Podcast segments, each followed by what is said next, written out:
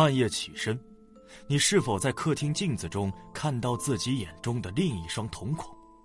半睡半醒时，你是否听到过一个和自己一样的声音在耳旁呢喃？是什么导致了这些奇异现象的发生？难道人的身体里还有别的东西？针对这些问题，中医圣典《黄帝内经》告诉你，其实，在我们每一个人的身体里都居住着另一个自己。在我国的民间传说中，少不了元神出窍的故事，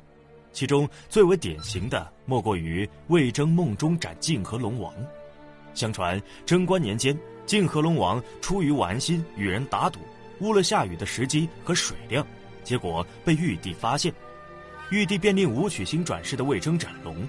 泾河龙王为了保命，找到了当朝皇帝李世民求助。于是，在斩龙之前，李世民便找到魏征下棋，想要稳住他。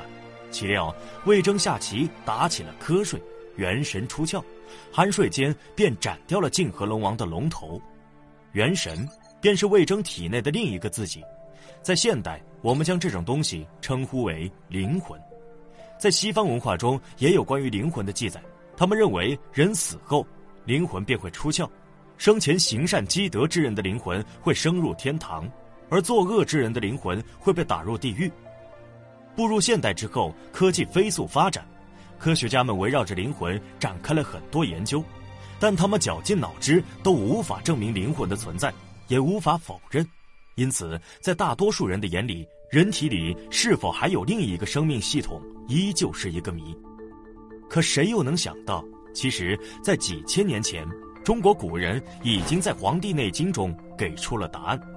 在《黄帝内经·素问》中，首次提出了“藏象”这一概念，打破了无数人固有的“我的身体只属于自己的”观念。藏，匿也，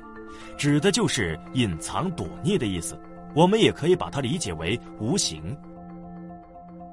藏象，便是指的无形之体与人实际的肉体，也就是有形之体形成了对比。举一个很简单的例子，气，在中医中，气是一个很重要的东西，气血不好就意味着你整个人都不健康。我们形容一个人健康有活力，通常都用气色好来表达。但这里的气显然指的并不是我们平时所呼吸的空气，这种气是一种无形之物，以一种看不见摸不着的方式发挥不容忽视的作用。藏象系统亦是如此。如果只是简单的用手术刀去解剖人体，或者 X 光扫描，只能发现具体的人体器官与组织，无法寻找到藏象的存在，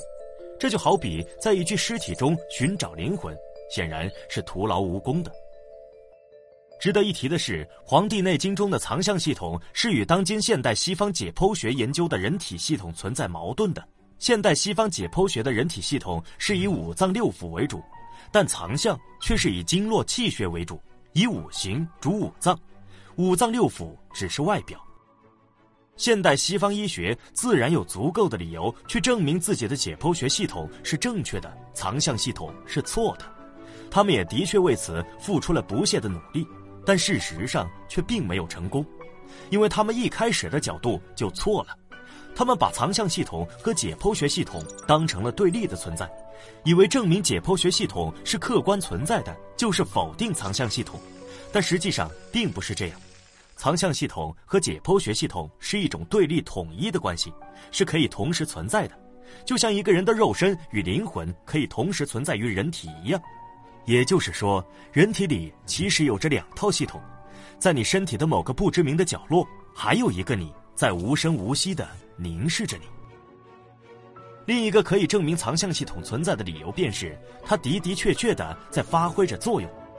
围绕着解剖学系统建立的是现代西方医学，也就是西医，而围绕着藏象系统建立的是中医学。我们可以对中医提出质疑。但不可否认的是，中医确实也能够起到救死扶伤的作用，甚至在救治病人方面的历史要远远久于西医。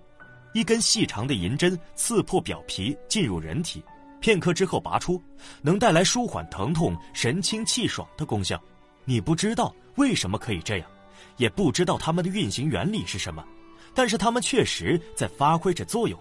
否则也不可能传承千年。有效即存在，存在即合理，这便是藏象。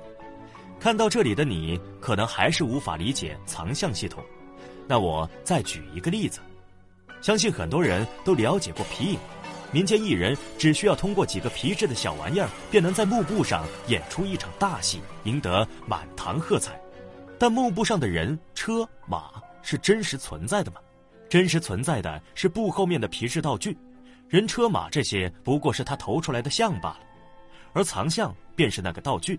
它藏匿在那个幕布的后面，外在的解剖学系统不过是它的投影。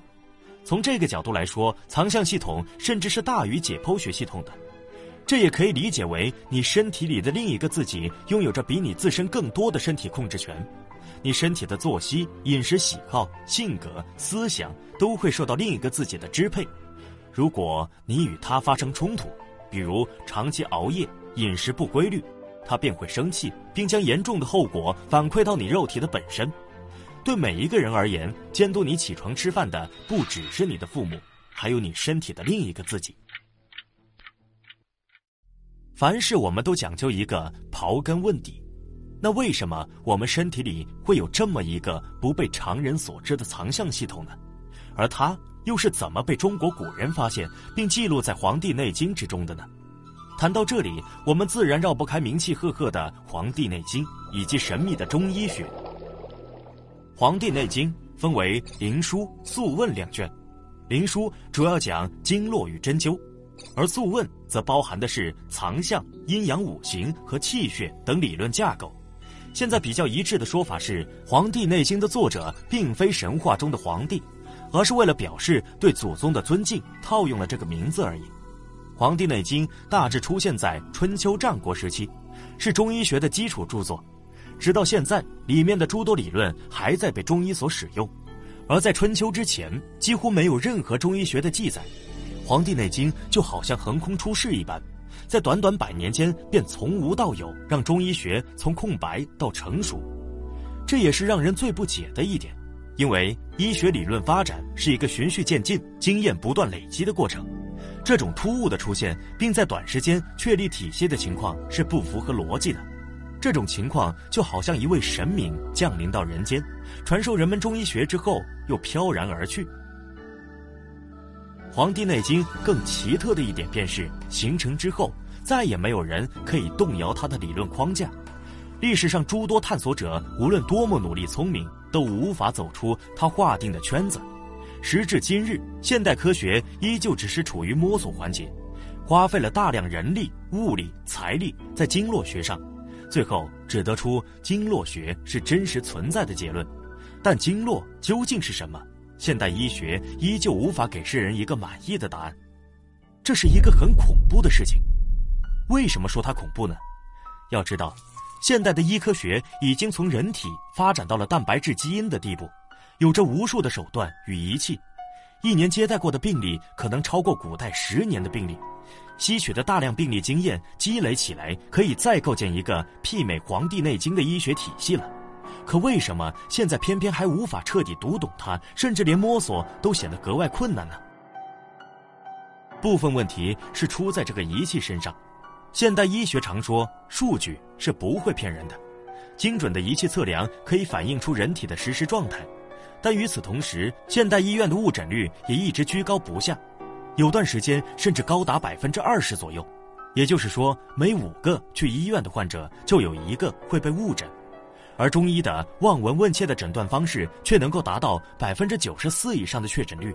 出现这个现象的原因，便是现代医学完全是从现代解剖学出发去考虑问题，而忽视了藏象系统的存在，所以才会导致确诊率低于传统中医。这也是藏象系统真实存在并且高于解剖学系统的另一个有力佐证。继续回到《黄帝内经》以及中医学是如何被中国古人发现的问题，接下来要登场的是一个神秘的人物——外星人。可能很多人会感到疑惑：中医学怎么会和外星人搭上关系呢？但请稍安勿躁，认真听我把话说完。虽然这的确是一个没有得到证实的猜测，但却是一个根据现在已有资料而做出的一个合情合理的推测。而任何问题想要获得答案，第一步要做的就是猜测。在中国古代典籍中，《黄帝内经》《易经》与《山海经》被并称为三大奇书，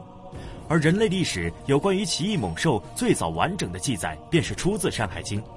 并且体系完整、流传长远。当我们抛开有色的眼镜，站在更高的角度去思考，那些奇异猛兽、多头多臂的怪物，不是与天空中的外星人如出一辙吗？中国古人为何能给出如此完整的异兽形象？最有说服力的解释便是曾经有人亲眼目睹，所以我们有理由相信，《山海经》里描述的怪物是曾经存在过的。回答了这个问题，再结合《黄帝内经》的横空出世，答案似乎已经呼之欲出了。中医学与《黄帝内经》是另外一个维度的生命所带给我们的，不然为何肉眼无法察觉的经络能被古人运用的炉火纯青呢？为何现代仪器都检测不到的藏象系统会被古人完整的记载在《黄帝内经》上？在那种原始落后的条件下，解剖一具尸体都非常困难吧？所以，我们有理由去相信，《黄帝内经》与中医学背后的秘密就是天外来客，是他们改变了古代医学，带来了新的医学理论体系，也只有他们能做到如今现代科技都做不到的事情。可是，他们做这些有什么目的呢？难道说他们把自己当做了传播文明的神灵，又或者他们潜伏在我们无法发现的暗处，密谋着更大的阴谋？一切我们无从知晓，只能靠时间给我们答案。